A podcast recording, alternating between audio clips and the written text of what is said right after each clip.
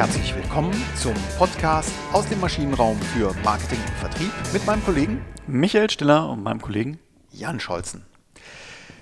Diese Woche dreht sich alles um die Methoden des Design Thinking. Deswegen heißt der Titel der heutigen Folge Anders gemacht. Methoden des Design Thinking. Bevor wir aber in die Methoden einsteigen, äh, dürfen wir in eigener Sache nochmal vorneweg stellen, ähm, dass Sie uns gerne über LinkedIn äh, an Dr. Michael Stiller oder an mich, Jan Scholzen, ähm, Hinweise zu den Podcast-Folgen äh, schreiben können. Sie können uns auch eine E-Mail senden unter michael at maschinenraum-podcast.de ähm, oder an jan at maschinenraum-podcast.de. Da haben wir teilweise wirklich sehr äh, launige und, äh, wie ich finde, ganz brauchbare Diskussionen. Das heißt, da ist auch für den einen oder anderen Interessierten, der sich mit einem Thema, was wir hier behandeln, sicherlich für das eigene Tagesgeschäft äh, noch was drin. Und zu äh, letzter organisatorischer Hinweis, der Blog. Ne? Genau. Ähm, es gibt ja zu, zu jeder Folge, ähm, das haben wir mittlerweile synchronisiert, der, der Blog auf effektweit.de slash denkbar. Äh, der, der Blog zum Podcast quasi. Also es ist kein Transkript, wir gehen auf die Themen nochmal ein, beleuchten manchmal nochmal eine andere Sichtweise und geben auch nochmal den einen oder anderen Link mit auf den Weg. Genau. Nicht das Buch zum Film, sondern genau. der Blog zum Podcast. Sehr schön. Okay, gut.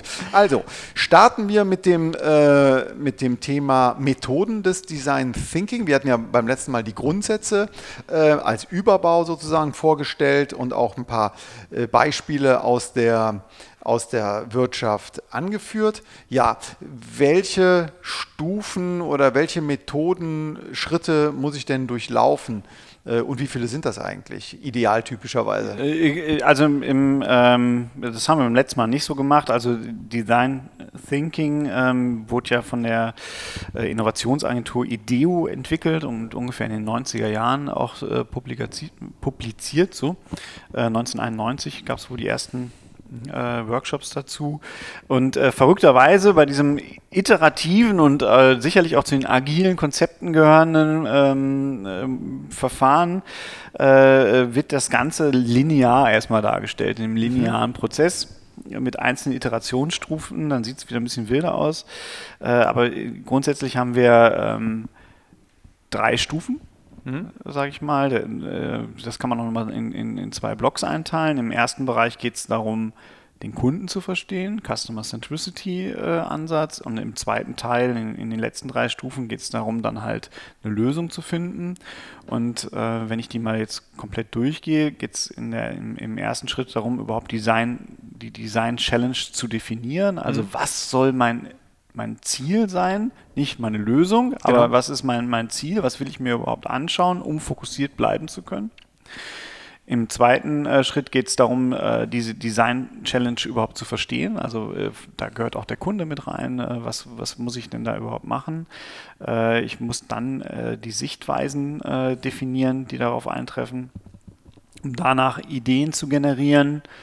in, einem, in einem fünften Schritt dann äh, Prototypen zu entwickeln und im, im letzten Schritt äh, diese Prototypen zu testen und irgendwann hoffentlich dann auch zu etablieren. Genau, aber normal, also Iterationen sind sehr wichtig. Das heißt, wenn man getestet hat, lernt man immer sehr viel und startet wieder vorne. Ne? Startet man eigentlich ganz vorne, dass man wieder die Design Challenge definiert ähm, oder kann man, kann man den Weg abkürzen und äh, einfach die, die Sichtweise neu definieren. Äh, in aller Regel ist es so, dass man nicht zurück auf los muss mhm. und äh, dann darf man natürlich auch keine 4000 Euro einziehen, aber ähm, der, der, der, es ist nicht vorgesehen, dass ich, wenn ich im, im Testverfahren schon wieder bin, dass ich dann nochmal zurückgehe in die, in die, ähm, in die Design Challenge, sondern ich sag mal, in die Design Challenge definieren, da kann ich maximal von den, von den Sichtweisen her kommen. Also wenn ich merke, es gibt keine, gar keine Kunden, die das irgendwie tangiert, was ich da entwickeln will, wenn ich das feststelle, dann ist das schon das Abbruchkriterium, wo ich einfach sage, okay, da muss ich jetzt die Design Challenge mhm. neu definieren. Okay. Also, du hast es eben so ein bisschen en passant gesagt, die bei dem ersten Schritt, also wir, wir haben, du hast nochmal zurück, wir haben zwei große Blöcke, Ne? Äh, zwei große Blöcke, erstmal definieren und verstehen und dann generieren und testen. Ne? Das sind so die, die, die, großen Sachen. Man kann es jetzt äh, jeweils die beiden äh, Oberpunkte nochmal in drei jeweils unterteilen. Also wir beginnen mit der, mit der Definition der Design Challenge und da ist es zentral wichtig, eben ja, nicht in Lösungen zu denken, sondern aber das Ergebnis vorzugeben und das möglichst spitz. Genau. Äh, ich, ich muss halt ein klares Feld haben. Idealerweise habe ich auch schon eine Zielgruppe, da, äh, die ich mit definiere und letztendlich auch noch so ein, so ein Untersuchungsobjekt, was ich eigentlich mhm. mit reinbringe. Mhm. Ähm, ich denke jetzt parallel die ganze Zeit darüber nach, wie ich nochmal dazu bringe, äh, en passant zu sagen. äh, gelingt mir aber nicht. Also von daher mache ich hier mit dem, mit dem Thema weiter. Ähm, wir, wir, haben da auch mal ein, ein schönes Beispiel. Also da geht es dann vor allem darum, um, um Handelsunternehmen, die haben versucht äh, oder die, die haben sich überlegt, Mensch, wo, wo, können wir eigentlich uns weiterentwickeln, wo können wir denn Produkte besser machen? Und die haben dann verschiedene erstmal Themenfelder gesagt. Also ich kann über, über das Einkaufserlebnis sprechen, Kundenzufriedenheit beim Einkaufserlebnis äh, erhöhen, äh, die Bequemlichkeit beim Einkaufen äh, erhöhen, ich kann automatisiert einkaufen. Das alles sind so Themenfelder, aus denen sie dann letztendlich äh, sich ausgesucht haben, hey, wir wollen eigentlich wollen wir im Wesentlichen die Kundenzufriedenheit äh, erhöhen und haben dann eine Design Challenge definiert, indem sie gesagt haben, okay, die Fragestellung, an der wir arbeiten wollen, ist, wie schaffen wir es, das Einkaufserlebnis von älteren Menschen, da ist die Zielgruppe, in Supermärkten, also das Untersuchungsobjekt, zu verbessern. Mhm. Ne, also Einkaufserlebnis verbessern, Zielgruppe und Objekt ist mit dabei. Genau eine Alternative, die wir in der Literatur gefunden haben, eine andere Idee ähm, als Design Challenge. Das war vom, vom Hasso-Plattner-Institut, die äh, sind mal beauftragt worden, eben äh, mit der Aufgabe, ähm, wie sie denn die Sicherheitsstandards an Flughafen weiterhin zu 100 Prozent gewährleisten können und gleichzeitig die Effizienz und den Fluggastkomfort erhöhen. Also das ist schon relativ spitz. Also äh, äh, bei der Sicherheit wird nicht gespart. Ähm, da muss alles auf den Tisch oder aufs Rollband. Ähm, aber aber wie, wie kann ich das ähm, angenehmer machen? Ähm, genau, das ist die, das ist die Design Challenge. Genau, und äh, da ist auch schon ganz wichtig, das, was wir, was wir auch in, in, der, in der letzten Woche gesagt haben, da ist keine Lösung drin. Mhm. Da steht jetzt also nicht drin, äh, wie können wir das Rollband schneller äh, machen. Mhm. Ne, das wäre ja schon eine Lösung äh, für, für diese Aufgabe, sondern es ist einfach noch ergebnisoffen. Hat aber ein Ziel. Hat ein Ziel, ganz genau. Dann zweiter Punkt, Design Challenge verstehen. Also ich muss erstmal beobachten und verstehen, was denn überhaupt das Problem der, der Nutzer, der Kunden überhaupt ist. Genau, und da geht es wirklich darum, das zu beobachten. Also nicht irgendwie äh, das aus, aus, aus meinem äh, kleinen Elfenbeintürmchen heraus äh, zu bewerten, sondern ich muss halt dann hingehen und anfangen, mir mal anschauen, wie funktioniert das denn letztendlich bei einem, bei einem, bei einem echten Kunden oder bei einem echten Mitarbeiter, für den ich halt meine Design Challenge entwickelt habe. Genau. Also hier, um das Beispiel nochmal aufzugreifen, ähm, wenn man, wenn man äh, Handgepäck dabei hat, dann muss man das öffnen. Äh, häufig muss man den Gürtel, den Hosengürtel äh, ausziehen, man muss die Schuhe ausziehen, ähm, Flüssigkeiten muss man in bestimmte äh, Tüten packen. Ähm, also all diese Sachen, die schaut man sich an, äh, die, die, die äh, Nutzer einfach durchlaufen. Ne? Nicht fragen, sondern beobachten. Genau. Also fragen kann man auch natürlich. Ja, ja also das glaub, gehört so mit dazu. Ne? Also genau. so, man kann durchaus auch Interviews führen. Also ich kann auch da in, in so Marfot-Sachen reingehen, wie man eine Fokusgruppe machen und mhm. mal über das Produkt reden. Das sind so typische Elemente.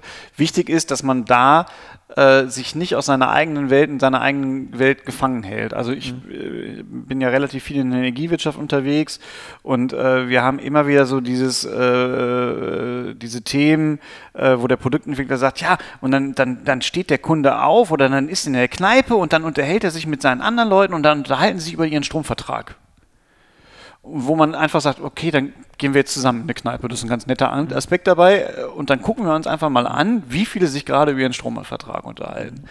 Na, einfach weil man selbst sein eigenes Produkt ganz häufig ja aus einem anderen Blickwinkel. Man beschäftigt sich viel damit, man möchte auch, dass andere sich da viel mit beschäftigen. Und das ist aber gar nicht immer zwingend der Fall. Genau. Also hier ein kleines Zitat, was ich in einem äh, TED-Vortrag gehört habe. Es geht eben nicht darum, das Offensichtliche zu, äh, aufzuschreiben und zu erkennen, sondern eben das Nicht-Offensichtliche, das Versteckte. Ja. ja. Das ist vielleicht nochmal ein ganz wichtiger Punkt, auch, äh, auch bitte nicht nach den Bedürfnissen der Kunden fragen. Bitte nicht danach fragen, was wollen Sie, also jetzt im Supermarkt, äh, was wollen Sie denn jetzt in, in diesem Supermarkt verbessern, äh, damit Sie ein besseres Einkaufserlebnis Einkauf. haben? Das sind Fragen, die führen Sie zu nichts, ja. sondern wirklich nur zum Offensichtlichen, wo auch der Wettbewerb jederzeit drauf kommt. Mhm.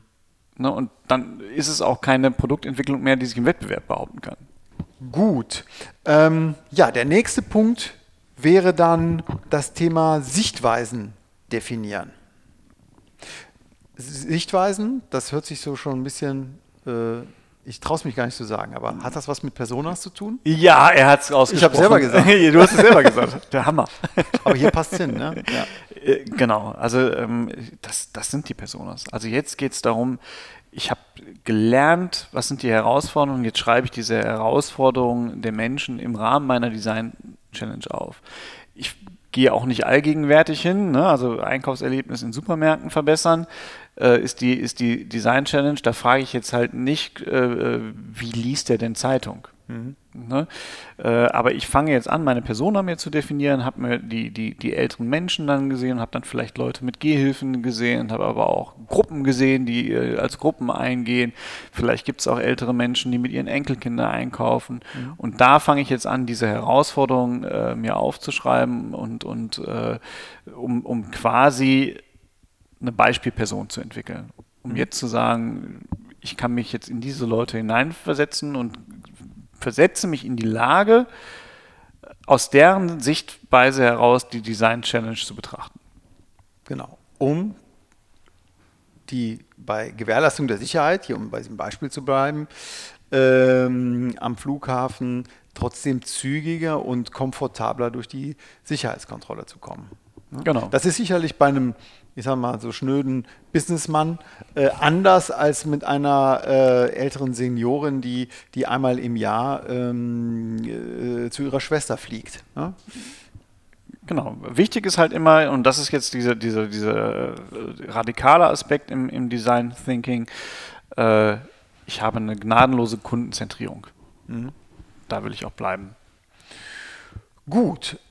Gehen wir weiter zum vierten Punkt, beziehungsweise zum ersten Punkt der zweiten äh, Gliederung, ähm, um sie komplett zu verwirren, äh, mit, mit, unserer Gliederung hier.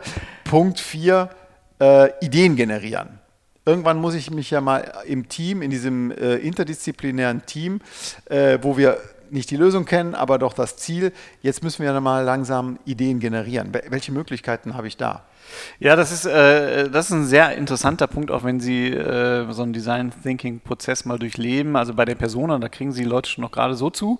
Mhm. Ähm, Ideen generieren ist halt wahnsinnig schwer für viele Menschen. Also für viele Menschen äh, ist, es, ist es eine riesengroße Herausforderung, weil sie weiter in Anforderungen denken. Sie denken in ihrem Muster, was was, was, was man sich selbst so auferlegt. Mhm. Wenn dann, ne? Wenn äh, dann, dann, ne? Und man versucht sich zu restriktieren. Aber hier geht es jetzt ja äh, darum, möglichst viele Ideen zu generieren. Mhm. Ganz klassisch Brainstorming. Die gute alte Brainstorming-Methode. Ne? Alle rufen rein, einer pinnt mit. Genau. Äh, alles ist erlaubt. Genau, alles ist erlaubt, Quantität vor Qualität wichtig mitpinnen, wir haben es letzte Woche schon gesagt, äh, aus einer Idee entwickelt sich nämlich häufig noch eine andere Idee. Genau, also dieses Visualisieren und Dokumentieren, das macht man deswegen, dass man es nicht vergisst, aber noch viel wichtiger, dass man sowas wie einen Domino-Effekt äh, erzielt, ja? dass die Ideen sich gegenseitig ähm, befruchten. Genau. Mhm. Ähm, was häufig passiert ist oder passiert ist, dass dann in, in solchen Workshops Leute nur in Anforderungen denken. Das heißt, da muss ich die Ideentiefe dann einfach erhöhen. Oh ja, jetzt bin ich raus. Äh, Ideentiefe bei dem Punkt. Jetzt, äh, äh jetzt kommt der Experte für Ideentiefe. ähm, äh, vielleicht für Workshops eher. Dann, aber ähm, also ein schönes Beispiel, das, das wird immer ganz gerne genommen, auch in der Literatur, ist, ich, ich muss halt über einen Fluss. Hm? Oder über einen Graben, wo Wasser drin ist. In, in solchen Workshops, kommt, in Workshops kommt dann häufig als erstes, ja, aber ich muss doch trocken rüberkommen. Das macht doch keinen Sinn so. Äh, äh, wie wie komme ich denn da drüber? Und es, es, geht aber nie in diese Ideenfindung, sondern ich habe auf einmal ganz viele Anforderungen. Ich muss da ja schnell drüber kommen, aber ich kann ja gar nicht so weit springen. Mhm. Ich darf nicht so weit springen müssen. Ähm, und in dem Moment kann man halt mit mit Kreativtechniken weiterarbeiten, um dann halt diese Kreativ Kreativität und die Ideentiefe zu erhöhen. Mhm. Ich kann erstmal anfangen und das Problem abstrahieren und sagen, stellen Sie sich einfach vor, es gibt, wie, wie kann ich ganz generell einen Graben überqueren? Ohne jetzt das konkrete Problem davor zu haben. Mhm. Ich kann darüber fliegen, ich kann da äh, was drüber legen, äh, ich kann äh, drüber springen. Und jetzt muss ich, muss ich weiter mit Fragen arbeiten. Wie kann man denn generell fliegen? Und jetzt mhm. kommt mit dem Hubschrauber, mit dem Flugzeug, ich kann mit dem Katapult geschossen werden. Und so komme ich dann auf einmal in eine immer größere Ideentiefe rein, wo ich diese Kreativprozesse dann in so einem Workshop, in so einer, in, in, in so einer äh, Gruppe halt einfach los, äh, eisen kann. Okay. Und, und dann fängt diese Gruppe häufig auch sich an, äh, gegenseitig zu befruchten. Man kommt dann auch ganz schnell in so äh, Methodiken rein, die man dann auch noch weiternehmen kann, wie morphologischer Kasten, mhm. Äh, wo man dann einfach nochmal mehr Ideen äh, fördert. Sagt, jetzt überlegt doch mal ein Katapult äh, kombiniert mit etwas anderem, mit irgendwas, wo man drüber fahren kann. und dann bin ich halt in, in so einer, in, in, einem, in einem größeren Ideenraum, den ich aufspanne.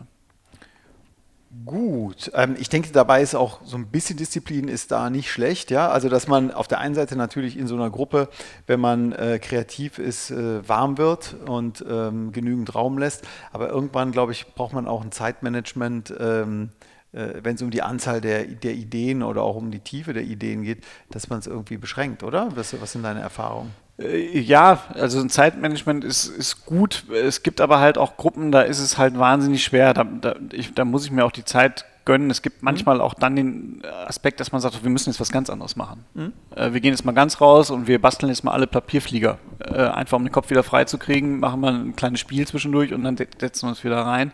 Es ist immer so ein bisschen, äh, es hängt ganz stark von der Dynamik der Gruppe ab und wie stark diese Gruppe da, es gewöhnt ist, mhm. ähm, äh, so zu denken. Okay.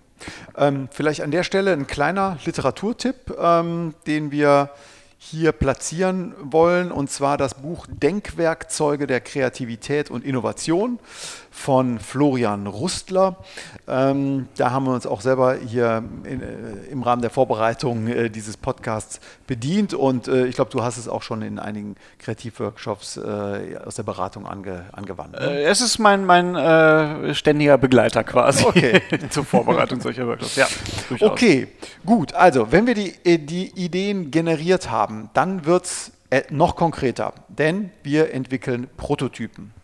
Weil der Kunde kann mit einer Idee oder der Kunde, der Nutzer, wenn ich ihm lang und breit erzähle, wie toll das Katapult, die Rakete, die Brücke, äh, was auch immer ist, äh, ist das schön und gut, aber handfester wird es natürlich, wenn ich ähm, was im wahrsten Sinne des Wortes in die Hand nehmen kann oder eine Skizze habe zumindest. Ähm, ähm das ist, ähm, oder auch gerade in der, in der Softwareindustrie, dass ich ähm, einen einfachen äh, Mockup habe oder ein, äh, sogenannte Click-Dummies. Ne? Ja, es, ich, vielleicht noch, noch, ganz kurz davor. Also ich bin jetzt ja im, im, im divergierenden Denken gewesen. Ich habe jetzt sehr viele Ideen gehabt. Das muss ich jetzt ja wieder irgendwie so ein bisschen eindampfen. Und ich muss, glaube ich, bevor ich in die, in die Prototypenentwicklung gehe, muss ich mir auch schon so ein bisschen überlegen, äh, was ist denn realistisch eigentlich? Also was wäre jetzt wirklich gut äh, äh, umzusetzen? Was können wir überhaupt umsetzen? Also an der Stelle kommt schon so ein, so ein erster Punkt rein, wo ich mir überlegen muss, äh, wie schnell kann ich sowas äh, adaptieren? Wie schnell kann ich überhaupt dann auch entsprechende... Ja, also äh, habe ich jetzt hier an dem Punkt, bevor ich Kunden befragt habe, komme ich hier schon an so eine Bewertung und Auswahl ähm, im Sinne von ähm, aus sieben äh, ja, also zumindest in so, so, einem groben Bereich und da muss ich dann halt schon aus, aus rein, also die reine Methode würde sagen, nein, mhm. ne, wir, wir, probieren alles aus, aber äh, das ist natürlich unrealistisch. Du mhm. hattest, äh, war es jetzt letzte Woche oder gerade, ich weiß es gar nicht mehr genau, aber äh, euren, euren Säulenheiligen von GE, so. äh, Edison gebracht, ich glaube, es war letzte Woche. Ähm, äh, der ja 100 Wege, äh, nicht 100 Mal ähm, gescheitert, gescheitert ist, ist, sondern 100 Wege gefunden hat, wie, es nicht funktioniert. Äh, genau, und das ist halt finanziell relativ teures Unterfangen. Mhm. Ne, das konnte man damals, als man Privatier noch war dann, und da forschen konnte, da war das vielleicht ganz angenehm. Das ist heute dann ein bisschen anders und da geht es natürlich schon darum, auch äh, vorher schon mal wegzuschneiden, was ist total unrealistisch. Mhm. Äh, vielleicht, wo gibt es die Technologie nicht? Wo, wo, wissen wir auch, wenn wir mit der Idee unseren Geschäftsführer äh, um die Ecke kommen, dann sagt er, das ist ja total nett, äh, da kriegt ihr auch den, den äh, firmeninternen Red Dot Award, Award für, wer hat noch eine andere Idee? Ne? Also äh, das muss man ja an der Stelle vermeiden, da muss man halt schon ein bisschen mhm. drauf eingehen. Gut, aber Prototypen entwickeln möglichst ähm, realitätsnah, also äh, handfest, ja, also äh, dass man etwas sehen kann, anfassen kann, ähm, dass die Kunden oder die Nutzer, denen man es jetzt gleich im letzten Schritt eben vorzeigt, dass die es bestmöglich testen können. Ja, möglichst realitätsnah weiß ich gar nicht. Wichtig ist, dass die Idee hinter der äh, äh, klar erkennen wird, wird äh, transportiert ja, wird. Ja, okay. Na, weil ich, ich, kann halt ähm, äh, sehr viel machen. Ich kann Skizzen machen, also wo ich einfach mal einen Ablauf mache, mhm. äh, wenn es jetzt um, um, eine Serviceleistung geht, äh, damit der Kunde versteht, was ich will. Ich, ich, ich kann im schlimmsten Fall auch, äh, für mich wäre das jetzt im schlimmsten Fall, mit Lego was nachbauen, damit es halt irgendwie verständlich wird. Also ich muss jetzt halt nicht immer das maßstabsgetreue okay. äh, 3D-Printmodell, äh, was voll funktionsfähig ist, äh, entwickeln, sondern es geht wirklich darum, wie kann ich die, die Idee und die Features, die Problemlösung, die meine neue äh, Leistung hat, wie kriege ich die möglichst gut transportiert an den mhm. Kunden? Äh, bin ich überzeugt, Gleichzeitig glaube ich aber, dass der Kunde besser, ein besseres Vorstellungsvermögen hat von dem, was die Entwickler sich ausgedacht haben.